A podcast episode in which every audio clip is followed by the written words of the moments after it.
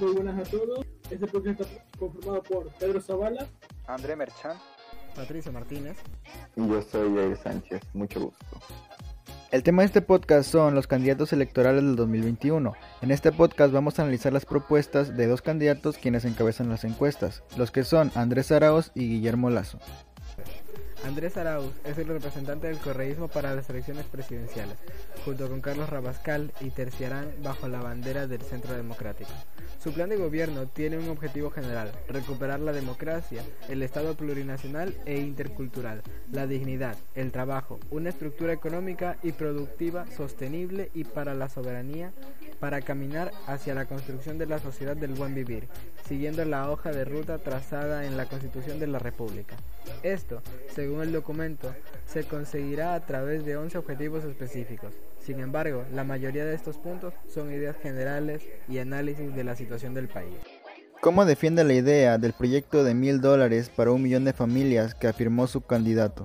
Los mil dólares para un millón de familias es un proyecto que tiene el fin de resolver. Por ejemplo, tú tienes mil dólares, le pagas a la señora de la tienda y le pagas a su distribuidor.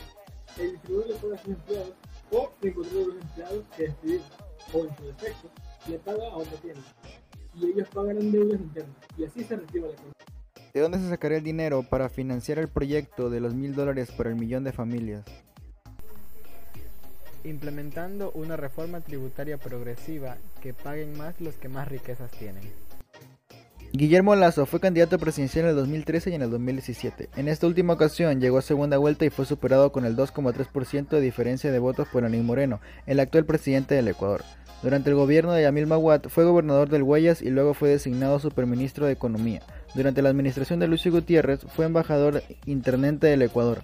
Ha sido del presidente de la Fundación Terminal Terrestre de Guayaquil en el ámbito privado. Él fue miembro del directorio y presidente del Banco de Guayaquil donde desarrolló gran parte de su carrera privada. ¿Cómo planea generar más y mejores empleos? Incentivando a que empresas externas inviertan en mano de obra ecuatoriana, generando empleo para las familias ecuatorianas. ¿Cómo planea su candidato fortalecer la supervisión y modernizar la regulación del sistema financiero?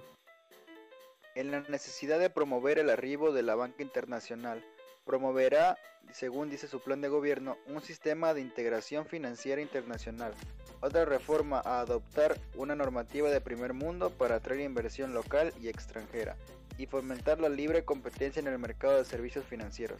Lo polémico sería proponernos ampliar la actual definición de este sector y agregar las actividades de intermediación e incluso financiamiento. Para cerrar con el tema de Andrés Arauz, el joven economista y aliado del expresidente del Ecuador, Rafael Correa, denuncia a esta entrevista los intentos de prohibir el binomio que forman el mismo y Carlos Rabascal para las elecciones ecuatorianas del próximo febrero.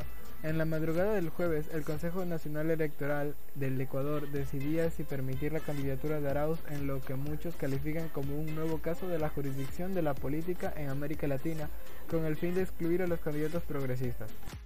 Se espera una decisión en las próximas 48 horas. La posible exclusión de Arauz, que lidera los sondeos, ha generado preocupación en los círculos internacionales como la ONU, el Grupo Puebla y la nueva Internacional Progresista, con la participación de históricos defensores de la democracia como Bernie Sanders, Celso Amorim, Noam Chomsky, han advertido el peligro que suponía para la democracia latinoamericana. Para finalizar lo que hemos dicho acerca de Guillermo Lazo, después de unos años de un mal manejo económico que ha afectado severamente al desarrollo económico en Ecuador. Se necesita de un líder con experiencia y visión que ponga el foco principal en el crecimiento. En las próximas elecciones presidenciales a la ciudadanía toca decidir cuál va a ser la hoja de ruta para el país y el piloto encargado de avanzar en esa dirección entre los próximos cuatro años.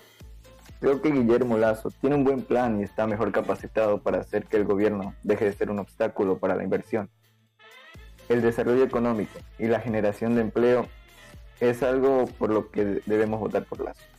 El haber sido banquero no puede ser un pecado, al contrario, demuestra que supo capear muy bien el mal temporal de a fines de los 90 y que además nunca se dejó seducir por los excesos de la toma de riesgos en el sector.